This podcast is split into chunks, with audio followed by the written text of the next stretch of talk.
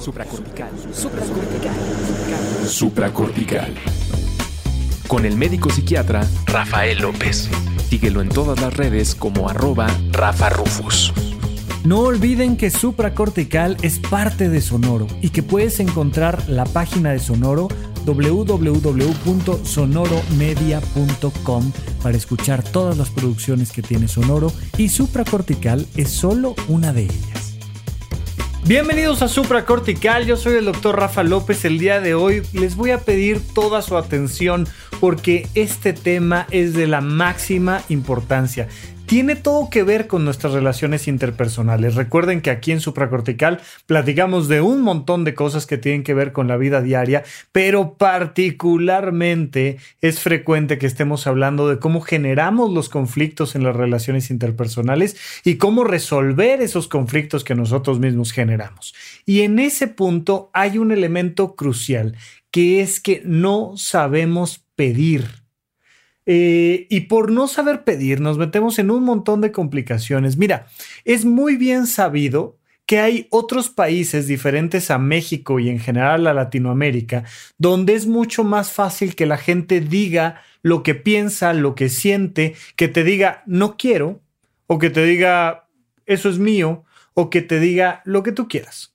Aquí en México somos famosos por ser muy delicados en nuestra manera de tratar a los extraños y a los propios y usamos palabras para dulcificar nuestra manera de interactuar con los demás. Y eso se nos va impregnando en nuestra manera de relacionarnos con todo y con todos. Nos cuesta trabajo sentir que somos dignos merecedores de algo.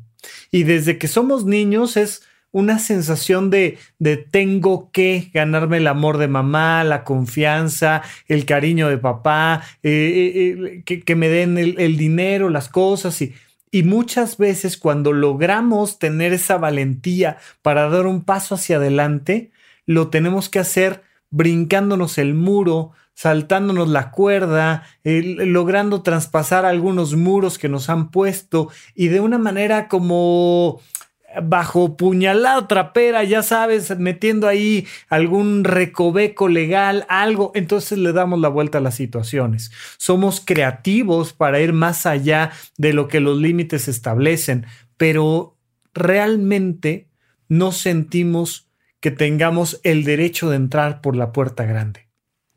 Y cuando no sientes ese derecho de entrar por la puerta grande, se nota, se nota en tu parado, se nota en tu tono de voz.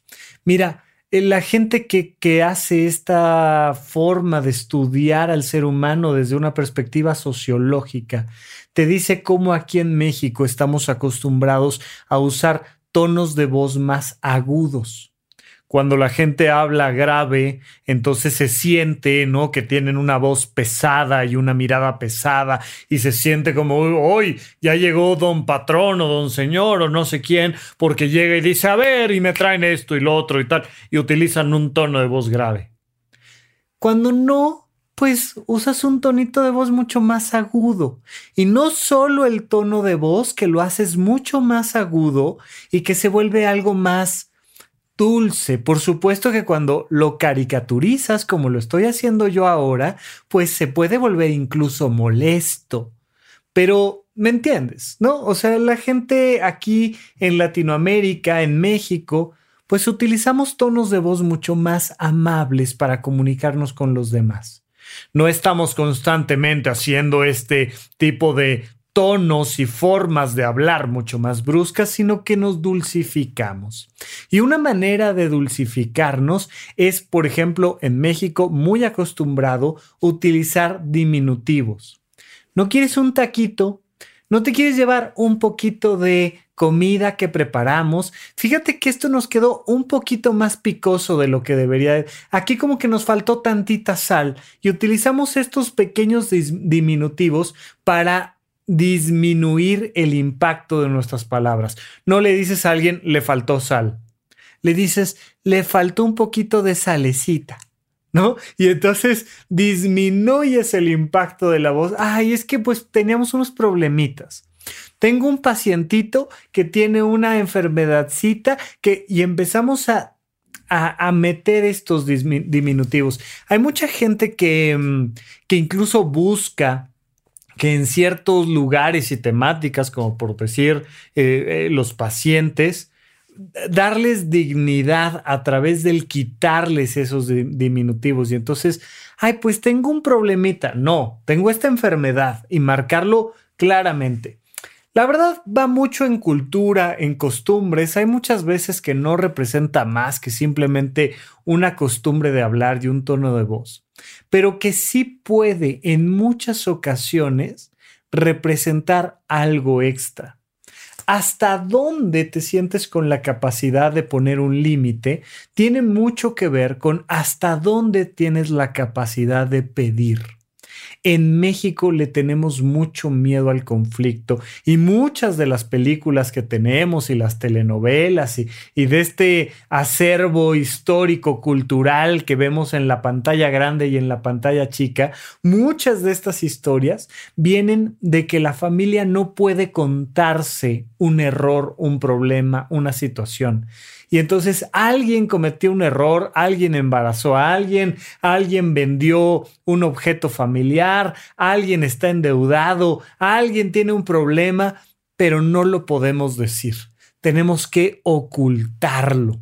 Ya sea ocultarlo al interior del núcleo familiar o bien esta frase muy muy famosa de los trapitos sucios se lavan en casa. Es decir, hay que ocultarlo al menos del ojo público. Mira, los psiquiatras estamos muy acostumbrados a eso. Cuando le preguntas a alguien sobre sus antecedentes heredofamiliares y le preguntas sobre los antecedentes patológicos, es decir, si en casa papá, mamá, hermanos, tíos cercanos, el abuelo, la abuela, etcétera, etcétera, tenían problemas del corazón, si te dicen, ah, sí, fíjate que que más o menos eh, me acuerdo que mi abuelo tomaba unas pastillas para el corazón y tal, y y te lo cuentan. Oye, y este problemas de diabetes, de cáncer, sí, fíjate que Pero cuando empiezas a preguntar por depresión, ansiedad, ataques de pánico, trastorno obsesivo compulsivo, esquizofrenia, trastorno bipolar, la gente no sabe. La gente no conoce los antecedentes heredofamiliares patológicos relacionados con temas de salud mental, porque eso siempre se oculta tú vas a naturalmente ver cómo la gente oculta esos datos. Incluso datos, por ejemplo, de abortos, por supuesto, deudas. No sabes la cantidad de gente que hay sintiendo un peso emocional muy profundo relacionado con sus deudas. Y entonces el miedo a decir, ¿sabes qué? Que usé mal mis finanzas y tengo una deuda de tanto. No, no, no, no, no, no, no. No, ahí viene Navidad. Ahí viene Navidad y tengo que regalar cosas. Y voy a invitar a los amigos a cenar y vamos a comprar un gran árbol y que se note que hay abundancia en esta casa. Y, y no podemos decir, este año no, este año vamos a hacer algo sencillo y a todo el mundo le vamos a, hacer, a decir que va a ser algo sencillo, pues porque traemos un tema de una deuda que hay que cubrir y resolver y no pasa nada. No, que la gente no se entere. Vamos a cambiar de auto o de celular o de algo, pero que no se note que no nos alcanza. Y entonces vamos ocultando y ocultando y ocultando y eso genera un doble garrotazo en nuestra vida. No hay este, este término del doble garrotazo en realidad se utiliza un poco más para referirse en general al sufrimiento humano que tiene que ver con que la vida te hace algo, ¿no? Estás trabajando y te despiden. Ese es el primer garrotazo. Y luego viene un doble garrotazo cuando sufres. Bueno, pues este es un tercer garrotazo cuando no lo cuentas. Hay tanta y tanta gente que considera, entre comillas, inútil contarle sus problemas a los demás. Porque ¿para qué, hombre? ¿Para qué? Si, pues ya lo resolveré. Y de repente decir, espérame, es que puede ser algo que tengamos que resolver en conjunto.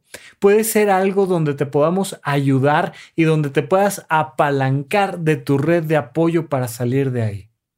Muchas veces no resolvemos nuestros problemas porque no se los contamos a alguien más. Muchas veces estamos cargando nosotros solos un montón de conflictos, de culpas, de angustias, de tristezas, porque no sabemos cómo contárselo a alguien más. Y muchas veces cuando se lo contamos a alguien más, el otro no sabe cómo recibirlo porque como no estamos acostumbrados a que la gente nos platique sus problemas, no estamos acostumbrados a escucharlos y no sabemos qué decir al respecto. Por ahí recuerda que en el podcast de supracortical que puedes escuchar en Spotify o en cualquier lugar donde escuches podcast y que es una producción de Sonoro que les agradezco como siempre a todo el equipo que está detrás, que nos está apoyando con esto. Uno de los episodios que tenemos se llama Palabras de Apoyo, porque les cuento un poquito de cómo ir más allá del échale ganas, porque el échale ganas no solo es un consejo inútil,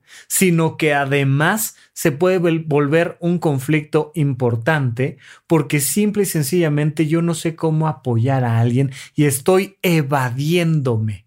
Acuérdate que ante cualquier situación angustiante, ante cualquier eh, factor estresante en la vida, podemos responder de diferentes maneras. Podemos evadirnos, huir, pelear o resolver o también llamado trascender el problema. Cuando estamos evadiéndonos o huyendo, algo que podemos hacer no es lo que queremos, lo que queremos es enfrentar y resolver el problema, pero algo que podemos hacer para evadirnos es simplemente decir, ay, híjole, pues échale ganas, échale ganas y vas a ver cómo vas a salir adelante, porque ya te di todo lo que te puedo dar, ya te di la totalidad de mi consejo, échale ganas. No, hombre, yo sé que eres bien inteligente y que vas a poder con esto échale ganas. No, hombre, vas a ver que, que si aguantas un poquito, todo se va a resolver. Échale ganas. ¿Ok? Eso, ¿cómo se hace? ¿Cómo le echo ganas? Eh, ¿Puedo venir contigo para que le echemos ganas juntos? ¿No? ¿Cómo le hago para, para echarle más ganas? Ah, voy a cerrar los ojos y, y voy a empezar a echarle ganas y tú conmigo. Tú también vas a cerrar los ojos y le vas a echar ganas y, y voy a disminuir la mitad de mi problema porque ya le estamos echando ganas juntos. ¿Qué significa echarle ganas? Muchas veces significa que no sé qué decirte que no quiero meterme en un conflicto extra porque no sé cómo comentártelo, no sé cómo resolverlo y que entonces pues simplemente te digo una frase común, corriente y huyo.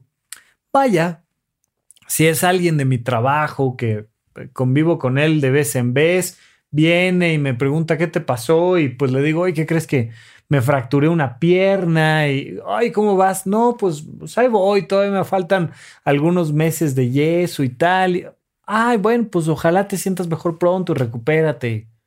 Está bien, o sea, no espero más de una persona que es distante a mí, que no convivo constantemente con esa persona, que no tengo una intimidad compartida de pensamientos, de emociones, de, de actividades en común, está bien que me diga, oye, te deseo lo mejor. Es un formalismo social que no está de más, que representa un poquito de nuestra empatía. Pero si ya es alguien más cercano a mí, si ya es alguien con quien trabajo todos los días, o si ya es alguien a quien le cuento mis problemas, o si ya es alguien con quien vivo, no nos podemos quedar en el échale ganas. Pero nos metemos en un conflicto porque ni yo sé cómo expresar lo que necesito, ni, ni tú sabes cómo apoyarme. Y hoy vamos a ver cómo podemos darle la vuelta a ese proceso. Pero necesito que te lo preguntes tú.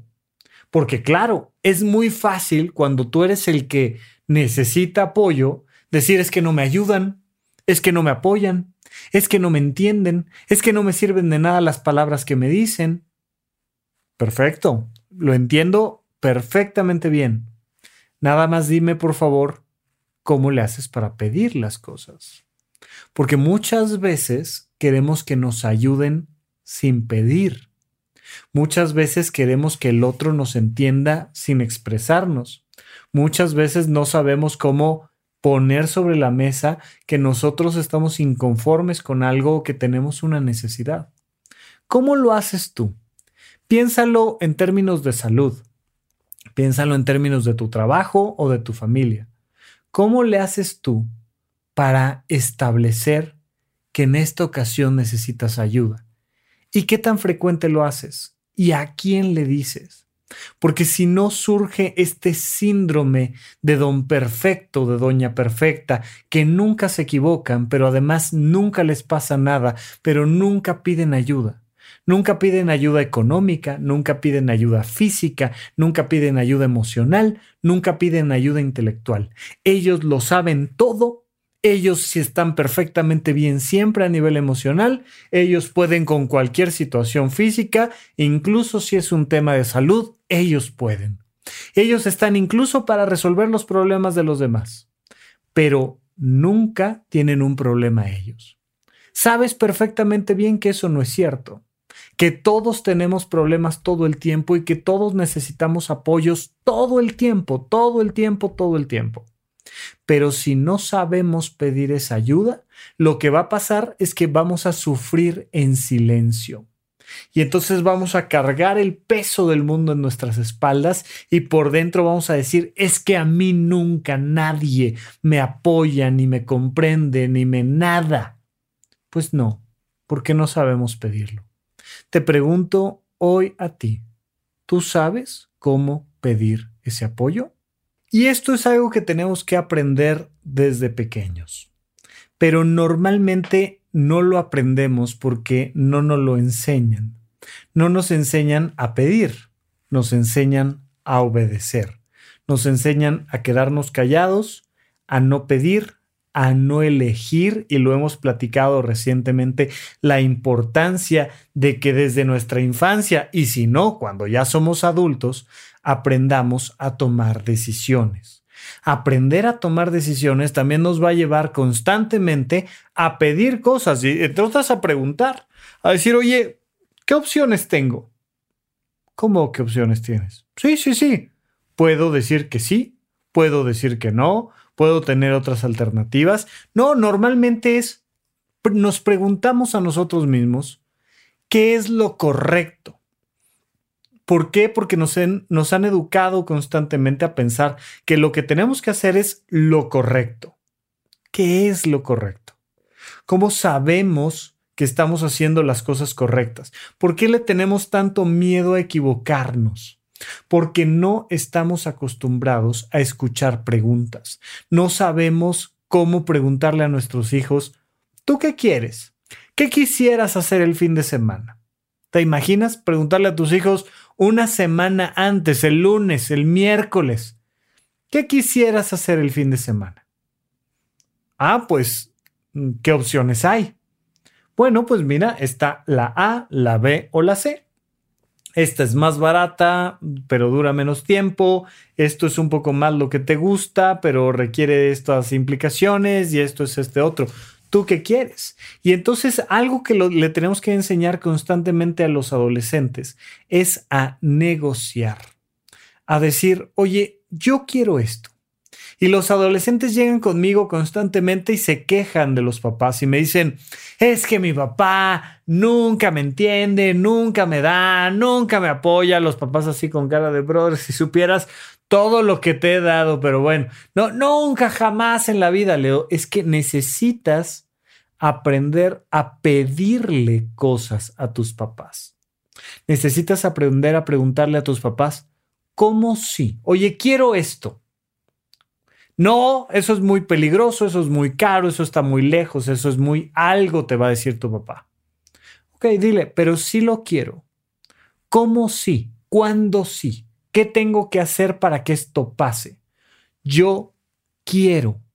Pero si no estás constantemente en contacto con tus emociones, no vas a saber tú qué quieres, tú qué necesitas. ¿Cómo haces tú un listado de lo que tú quieres y necesitas? ¿Qué tan frecuentemente dices, a ver, voy a hacer una pausa y me voy a preguntar qué es aquello que yo necesito y que yo quiero? Empiezas a entrar en contacto con tus emociones, te repito, lo puedes pensar a nivel de tu salud, de tu cuerpo, a nivel de tu trabajo, por supuesto familiar, claro, temas sociales que incluyen viajes, fiestas, experiencias fuera de casa, un montón de cosas. pero tú qué quieres? Pregúntate, ¿qué quieres? Y la otra cara de la moneda, ¿qué necesitas? A mí no me gusta mucho esta expresión, pero en algunas partes de México se acostumbra mucho. ¿Qué ocupas? Desde mi perspectiva, un lugar en el espacio, pero fuera de eso, ¿qué ocupas? ¿Qué necesitas? ¿Qué quieres? ¿Qué te sirvo? ¿Qué te falta? Fíjate cómo eh, se da esta, esta costumbre en otros ambientes donde cuando estás experimentando la oración, una persona que es creyente en un dios o en múltiples dioses, de repente se inclina, se arrodilla, se agacha y se pone en una situación de humildad para empezar a pedir. Y entonces pide. A la hora que tú haces este ejercicio de oración y le pides al Dios, diosa, naturaleza, cosmos, energía o lo que tú quieras, pero le pides algo, tú te estás conectando con las metas más grandes de tu vida, con las metas más grandes de tu ser, o al menos idealmente es lo que deberías de estar haciendo cuando estás orando. Eh, es muy curioso porque muchas veces la gente hace oración por cosas que nada tienen que ver con Dios, por metas mundanas y pequeñas, cuando deberían de estar haciendo oración por metas grandes y divinas porque estás buscando la más alta de las metas. Cuando tú te inclinas ante una divinidad, te inclinas ante un ideal, ante un ideal de tu vida, ante un ideal de tu espíritu, y entonces cuando alineas tus emociones hacia allá, te das cuenta de, ah, mira, lo que más me interesa es vivir estas experiencias con mi familia o realizarme de esta manera o lograr llegar a tal punto o pero pones allá en la oración tus grandes metas. No necesariamente tienes que ser creyente para que esto funcione. Puedes simplemente hacer una pequeña meditación o aislarte, poner un espacio en la agenda y dedicarte un tiempo a ti, a preguntarte, ¿Cuáles son mis grandes necesidades? ¿Cuáles son mis grandes metas? ¿Cuáles son mis grandes sueños? ¿Qué es eso grande que yo quiero y que me guía y que me marca el camino? Anótalo, tenlo claro, visualízalo, dibújalo, eh, vuélvelo un símbolo, un signo. Porque una de dos, o es algo que quieres o es algo que necesitas. Y de aquí te quiero platicar de algo muy importante que se conoce como la conducta de apego. Hay todo un estudio psicológico en torno a la manera en la que nos relacionamos y dependemos los unos de los otros. No solo cómo dependemos físicamente, sino cómo dependemos emocionalmente. Y todo eso se llama la teoría del apego. Si buscas por ahí teoría del apego, te vas a encontrar con el apego seguro, el inseguro, el ansioso, etcétera, etcétera, etcétera. Bueno.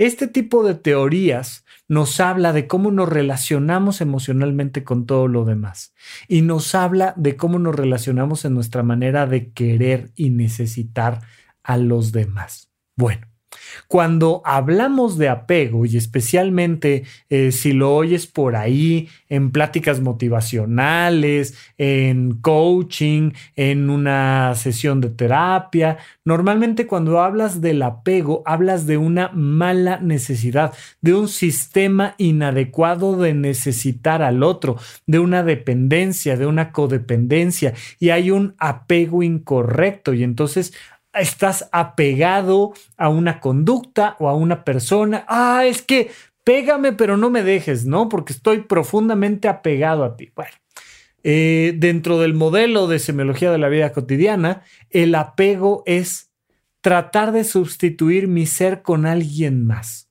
Es un conflicto de identidad donde yo digo, es que sin ti yo no puedo ser feliz.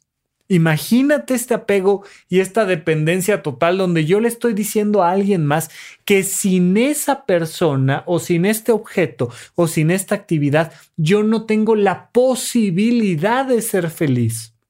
Evidentemente traemos ahí un problema importante porque deberíamos de poder ser felices con y sin, con este trabajo y sin este trabajo, con esta persona y sin esta persona, con esta actividad y sin esta actividad, porque tenemos la capacidad de hacerlo. Y entonces hay que descubrir que tenemos esa capacidad y conquistar nuestra capacidad de ser felices en una circunstancia y en otra. Mucha gente cree que para trascender el apego hacia una persona hay que divorciarte, hay que nunca volverlo a ver, para, para trascender el apego al dinero hay que soltar todo el dinero para siempre y nunca volver a invertir ni a saber nada de finanzas personales. No, por favor, no caigamos en negligencias. Desapegarnos desde esta estructura cultural en la que estamos acostumbrados a vivir, implica comprender y experimentar la capacidad de ser feliz con y sin. Me voy a desapegar de este trabajo, pues voy a ser feliz con este trabajo y sin este trabajo. Me voy a desapegar de esta persona, pues voy a ser feliz con esta persona y sin esta persona. Y entonces a las parejas les recomiendo mucho que constantemente estén experimentando el desapego, lo cual no significa que incurran en infidelidades, por favor. Ya hemos platicado en otros espacios de infidelidad, más bien en este espacio, en otros tiempos, ya hemos platicado de infidelidad, pero el desapego no implica necesariamente la infidelidad. El desapego es puedo ser feliz contigo y sin ti. ¿eh? o sea, nada más es algo que yo estoy trabajando yo conmigo. Perfecto. ¿Cómo lo hago? Bueno, mira, de 30 días que tiene el mes, 28 vamos a pasarlos juntos. Juntos, pegados, agarrados de la mano, este, así, cachete con cachete toda la vida, tal, sí. Pero dos no. ¿Ok? Esto, por supuesto, nada más es un ejemplo caricaturesco. Tú puedes poner las fechas que quieras, los tiempos que quieras, las formas que quieras con tu pareja. Es una decisión entre tu pareja y tú. Pero dos días no cada 15 días, tú te vas a hacer feliz por allá y yo me voy a hacer feliz por acá. Y me voy a hacer feliz intelectualmente, emocionalmente, físicamente, incluso sexualmente. ¿Cómo sexualmente, Rafa? Pues me dijiste que no iba a haber temas de infidelidad. No, pero yo me llevo mi juguetito que me divierte muchísimo y tú te llevas una película o un libro y, o sea, no pasa nada. Cada quien a lo suyo pero tener la posibilidad de que tú seas feliz sin mí. Hay un montón de parejas que se sentirían ofendidísimos de que su pareja pudiera tener un orgasmo sin que estuvieran ellos presentes. Espérame, espérame, espérame. ¿Quién te dijo que puedes experimentar el placer sin mí? ¿Cómo que quién me dijo? Pues oye, nací con la posibilidad de experimentar el placer sin ti. ¿Quién te dijo a ti que yo perdí ese derecho y esa posibilidad al conocerte? ¿De qué me hablas? Oye, pero, pero sin infidelidad. Claro, estamos en una relación cerrada, monógama. Tú y yo llegamos a ese acuerdo, perfecto. Pero si, si tú vas a platicar de los actores más guapos que se te ocurran con tus amigos o con tus amigas, pues por mí, dale y, tú les puedes decir, no, hombre, a mí me encanta no sé quién y en la película de no sé qué, wow, se veía impresionante y me mueve. Y de... Está padrísimo. ¿Por qué me vas a necesitar a mí ahí de capataz para ver si alguien te gusta o no te gusta? Es muy tu tema. Pero tanto en lo erótico como en lo emocional, la posibilidad de sentir ternura sin que estés tú, o alegría la, la posibilidad de reírme muchísimo sin ti. O la posibilidad de aprender racionalmente algo nuevo y de tomar un curso y de aprender cosas y de platicar con gente sobre temas financieros o sobre lo que tú quieras. Y entonces me da la posibilidad de entender que mi realización personal no tiene nada que ver contigo. Y entonces viene este proceso de desapego donde podemos compartir nuestra existencia juntos 28 días, pero dos días recordarnos que somos seres independientes y que podemos ser felices el uno sin el otro. Y es una decisión que se toma, ¿no? Lo platicamos un poco desde otra perspectiva cuando les hablaba de tener una pareja que vive en otra parte o de tener una pareja que vive contigo en la misma casa pero en camas separadas. Y entonces, pues hay todas las posibilidades que las parejas y su creatividad les dé. Pero este ejercicio de desapego es algo muy diferente a lo que técnicamente se llama conducta de apego. La conducta de apego es cuando sí necesitas a alguien más, pero no porque no has terminado de madurar, o no porque no has conquistado tu individualidad, o no porque tengas baja autoestima, sino porque necesitas a alguien más. No confundamos el apego, que es alguien que perfectamente podría ser feliz, pero que necesita de alguien más porque no ha terminado de madurar, con la conducta de apego que es necesito gente. Ya te lo he dicho muchas veces, por más que eh, aprendas psicología, psiquiatría, artes marciales o lo que tú quieras, si llevas a alguien a la mitad de la nada, lo más probable es que se muera. Hay muy pocas personas en este planeta entrenados para sobrevivir a mitad de la selva o a mitad de, de la nieve en el Ártico o a mitad de algo. Nos morimos todos tenemos un mínimo nivel de dependencia por los demás. Y muchos necesitamos muchísimo de los demás. Necesitamos del arquitecto, pero del abogado, pero del doctor, pero del mecánico, pero de, eh, del vendedor de viajes, pero necesitamos del que viene y nos instala los focos, pero el que hace computadoras, pero la cantidad de gente que necesitas para tener la vida donde estás. No sé dónde estás parado ahorita, pero para traer la ropa que traes, pero para traer los audífonos que estás usando, si es que estás usando audífonos, el celular, para tener una conexión, la cantidad de gente especializada que necesitamos es altísima. Todos vivimos en una constante conducta de apego y necesitamos a todos los demás. Pero, por tanto, tenemos que aprender a pedir lo que necesitamos.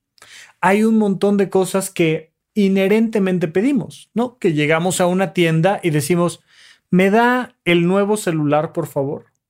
Y la persona te dice, ¿lo quiere a meses sin intereses? ¿A cuántos tiene? No, a 12. Perfecto, sí. Lo quiero a meses sin intereses. Muy bien. ¿Me permite su tarjeta? Sí, claro, cómo no. Y pago el celular y, y estoy pidiendo lo que necesito. Cuando llego a un restaurante, naturalmente pido. Hay un montón de momentos en mi vida donde esta conducta de apego me lleva a pedir. Llegas y te sientas. Disculpe, ¿tendrá tal y cual cosa? Oiga, ¿lo quiere con papas salado y de... ¿Tendrá más bien con verdura? Sí, se lo encargo más bien con verdura y fíjese que tal, tal, tal. Y le voy a encargar también no sé qué, tal, tal, tal. Y viene la cuenta. Mira, de lo que me pediste, esto es lo que me debes. Y es muy normal. Y estamos muy acostumbrados a pedir este tipo de cosas. Pero cuando ya no se vuelve algo explícito y cuando ya no es algo con relaciones más distantes, como si voy al mecánico y le digo, necesito que le cambies el, eh, eh, el, aceite, aceite al auto. O sea, si no me lo pides, no lo voy a hacer. O sea, si nada más estoy esperando a ver cuándo el mecánico viene a cambiarme el auto, pues no va a pasar. Necesito llevar mi auto y decirle, oye, ¿me ayudas con el auto? Necesito que le cambiemos el auto, el, aceite al auto. Ok, listo. Y entonces lo pides y hay un acuerdo claro. Pero hay muchas veces, muchas veces que tenemos que hacer acuerdos implícitos y hacer pagos emocionales. Y de eso vamos a platicar cuando regresemos de un corte aquí a supracortical. ¿En dónde, cuándo y para qué escucha supracortical? Comparte tu experiencia en redes sociales para que más personas conozcan este podcast. Sigue al Dr. Rafa López en todos lados como arroba Rafa Rufus.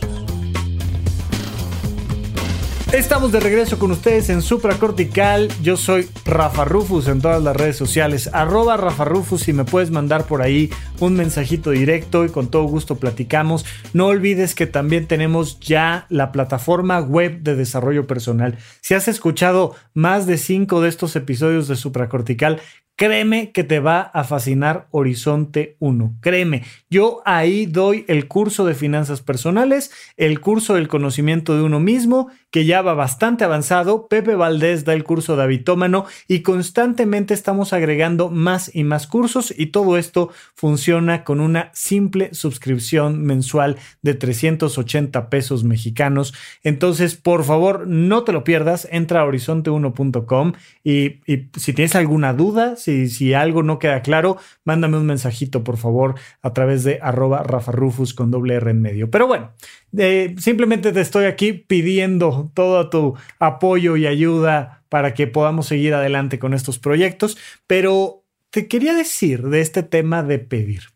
Fíjate cómo cuando llegas a una tienda pides sin ningún problema. Y entre otras cosas porque la estructura cultural es muy clara. Hay una tienda de muebles. Vienes a preguntar por muebles, pides algún tipo de mueble. Si hay alguno que te gusta, preguntas cuánto tienes que pagar por eso que estás pidiendo y pues te lo dan. Y listo, y pasa lo mismo en la tiendita de la esquina, pasa lo mismo cuando te vas de viaje, pasa lo mismo en un montón de circunstancias y todo el tiempo estamos pidiendo. Incluso nosotros los que hacemos contenido para redes sociales, pues constantemente te estamos pidiendo, oye, suscríbete, oye, déjanos una reseña, oye, comparte el episodio y te lo pedimos porque sabemos que a nivel comercial, si queremos que este proyecto llegue más lejos, pues te tenemos que hacer un llamado a la acción. Y así le llaman técnicamente a hacer este brinco que nos lleva a decirte, oye, por favor, comparte el podcast, entra a horizonte1.com, etcétera, y tú lo tomas como algo natural. Y ya tú sabrás si nos ayudas o no nos ayudas, pues eso ya es muy decisión del que está del otro lado y nadie se ofende. Yo sé que la mayoría de las personas que me escuchan les encanta el podcast y sí, qué padre, pero ya hacer el, el extra de ir a horizonte1.com probablemente no lo vayan a hacer. Perfecto.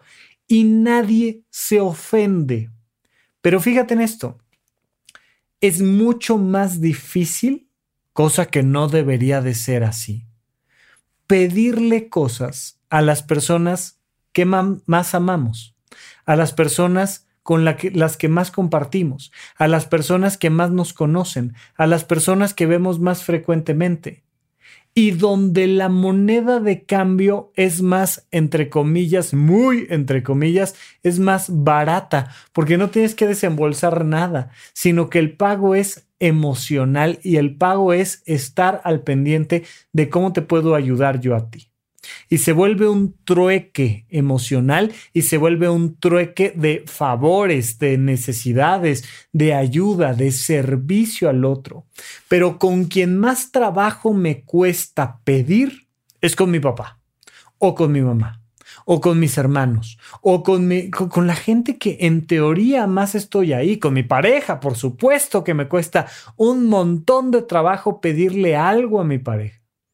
Cosas prácticas, probablemente no tanto. Y aún así, cuesta trabajo. Cuesta trabajo decirle a mi pareja, oye, ¿lavas tú los trastes en esta ocasión? No. Él, ella tiene que ofrecerse. Si no se ofrece, no quiero nada. Imagínate esta tontería de la gente que dice, es que si no me lo da así porque le nace, no quiero nada. Ok, te encargo un pequeño reto. Aplica lo mismo para el resto de tu vida.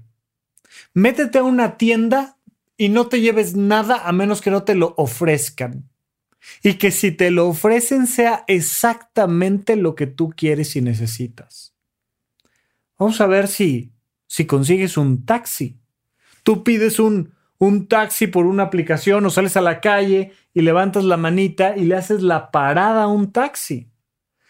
Salte, salte a la calle, ponte en la banqueta, y espérate a que un taxista te lleve sin que tú le hagas la parada, sin que tú se lo pidas. Pero nos suena mucho más lógico esperar que la gente que más nos quiere es que ya debería de saber lo que yo estoy pensando o lo que yo estoy necesitando o lo que yo estoy deseando. Y esa persona, si en realidad me ama, entonces debería de intuir eso y venir y dármelo. en el lugar, en el momento y en la cantidad correcta, porque eso significa lo mucho que nos amamos. No, hombre, no, o sea, si sucede está padrísimo, vaya. Hmm, se me ocurrió que hoy mi novia, mi esposo, mi amigo, mi... Yo creo que hoy se le va a antojar un chocolate y entonces voy y compro exactamente el chocolate que yo sé que le gusta y se lo llevo y le digo, mira, estaba pensando en ti, te traje esto. Y coincidentemente, justamente ese día no había comido, se moría de hambre y además traía ganas de ese chocolate desde hace tres días. Y entonces sentimos una conexión y una comunicación de decir, es que eres mi alma gemela, ¿me entiendes? Perfecto. Sí.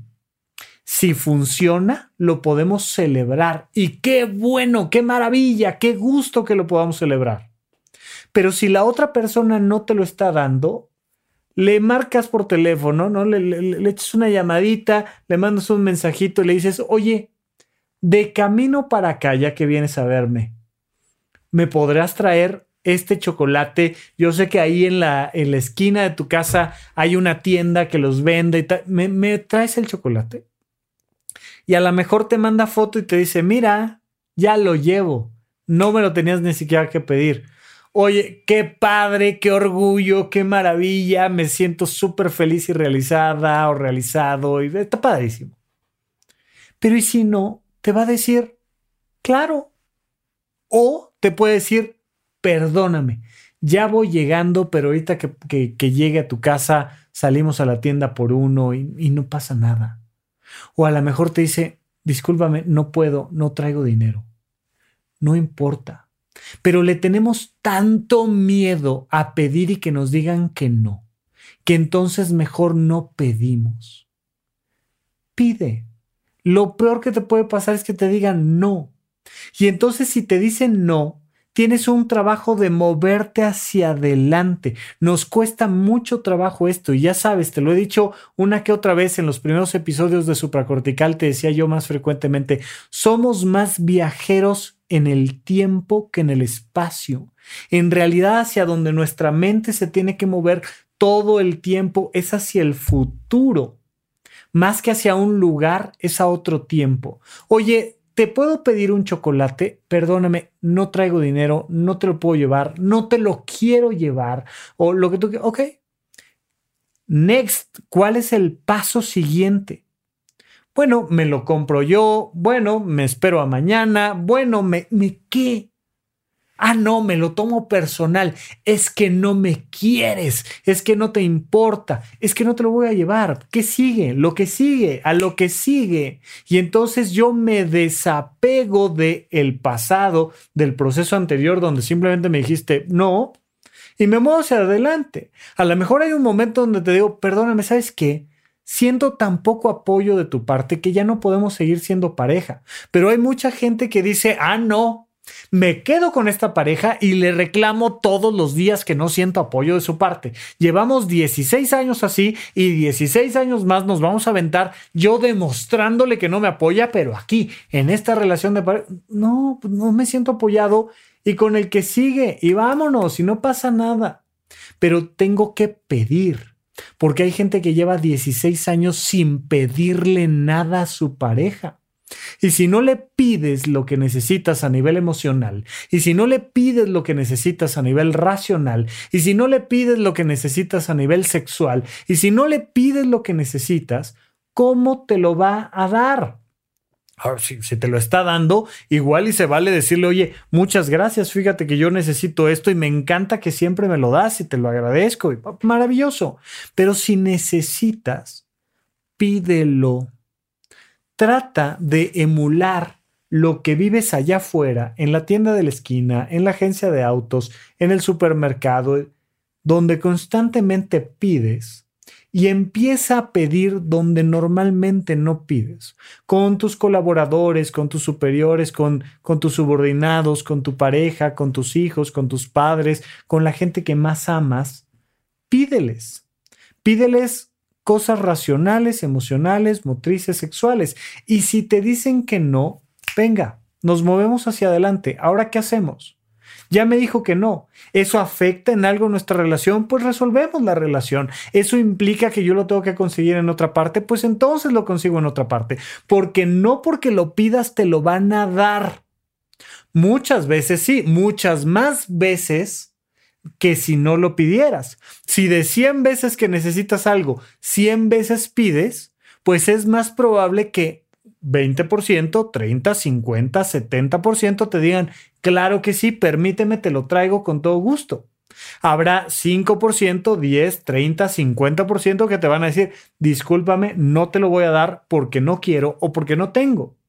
Pero si de esas 100 veces nunca pides, pues habrá 5 o 10 veces que alguien te va a decir, yo sé que te hace falta, mira, aquí está.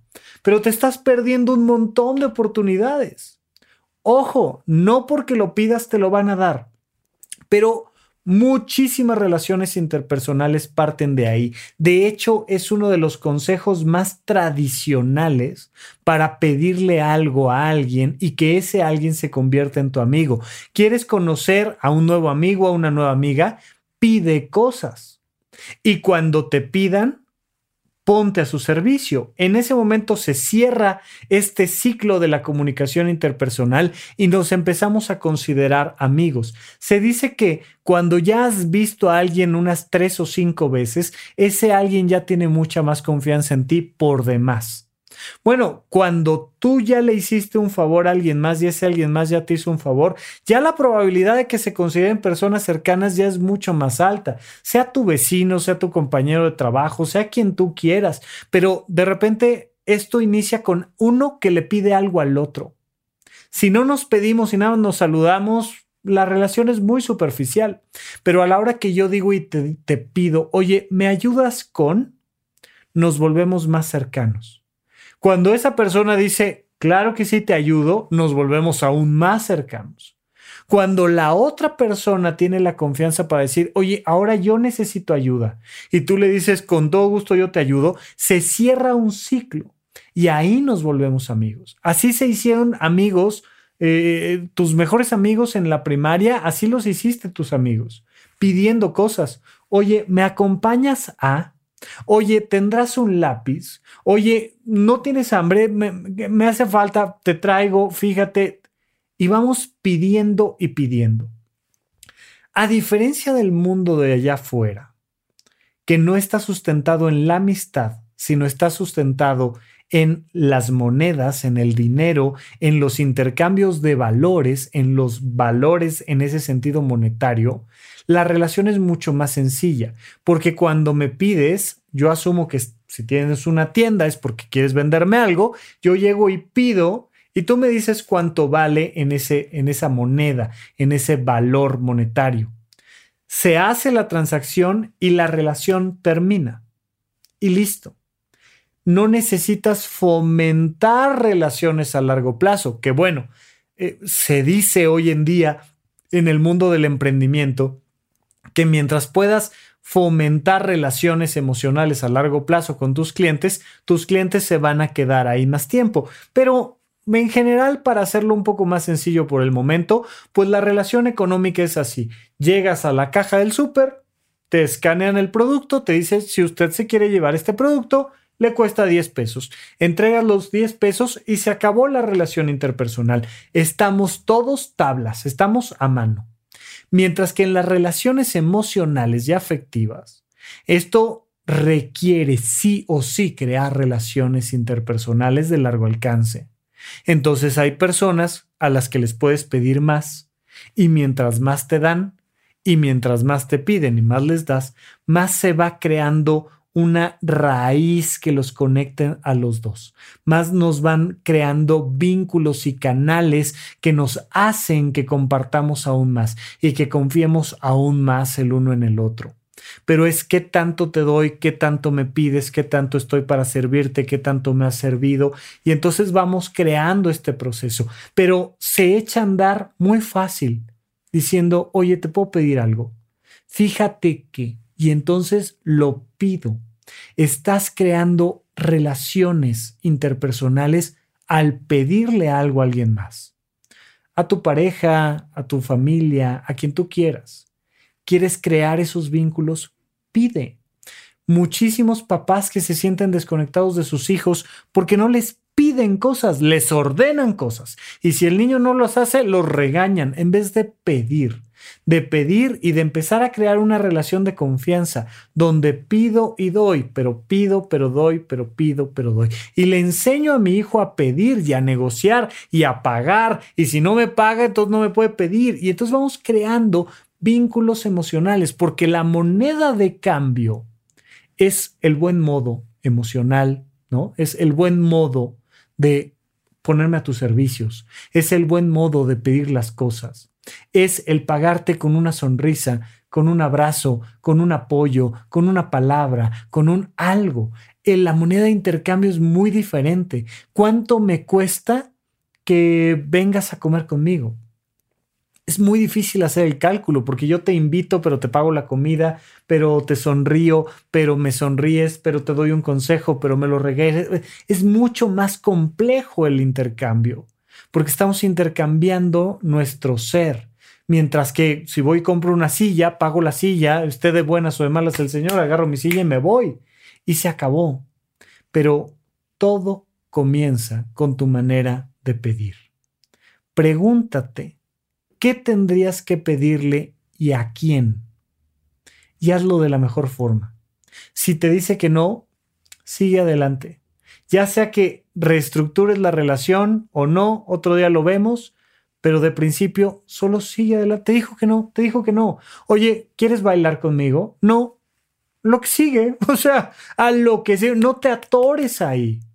Pero en una de esas, y te dice que sí, que sí quiere bailar contigo, que sí te puede escuchar, que sí te presta dinero, que sí te lo que quieras, pero hay que pagar. Cada vez que pido, hay que pagar. Pero ahí en ese pedir y en ese pagar emocionalmente es donde se fortalecen las relaciones interpersonales. Seguimos platicando la próxima semana. Cuídate mucho. Seguimos aquí en Supracortical.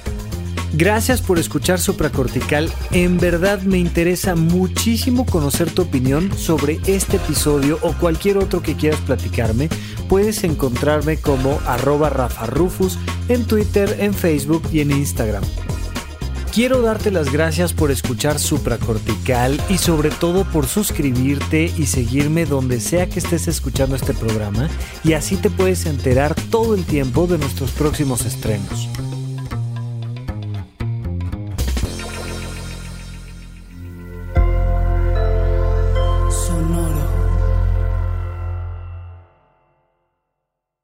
¿No se merece tu familia lo mejor? Entonces, ¿por qué no los mejores huevos? Ahora, Egglands Best están disponibles en deliciosas opciones. Huevos clásicos, de gallina libre de jaula y orgánicos de Egglands, que ofrecen un sabor más delicioso y fresco de granja que le encantará a tu familia. En comparación con los huevos ordinarios, Egglands Best contiene la mejor nutrición como 6 veces más vitamina D, 10 veces más vitamina E y el doble de omega 3 y B12. Solo Egglands Best. Mejor sabor, mejor nutrición, mejores huevos. Visita egglandsbest.com para más información. It is Ryan here, and I have a question for you. What do you do when you win? Like, are you a fist pumper? A woohooer, a hand clapper, a high fiver. I kind of like the high five, but if you want to hone in on those winning moves, check out Chumba Casino. At ChumbaCasino.com, choose from hundreds of social casino style games for your chance to redeem serious cash prizes. There are new game releases weekly, plus free daily bonuses. So don't wait. Start having the most fun ever at ChumbaCasino.com. No purchase necessary. VGW. Void were prohibited by law. See terms and conditions. 18 plus.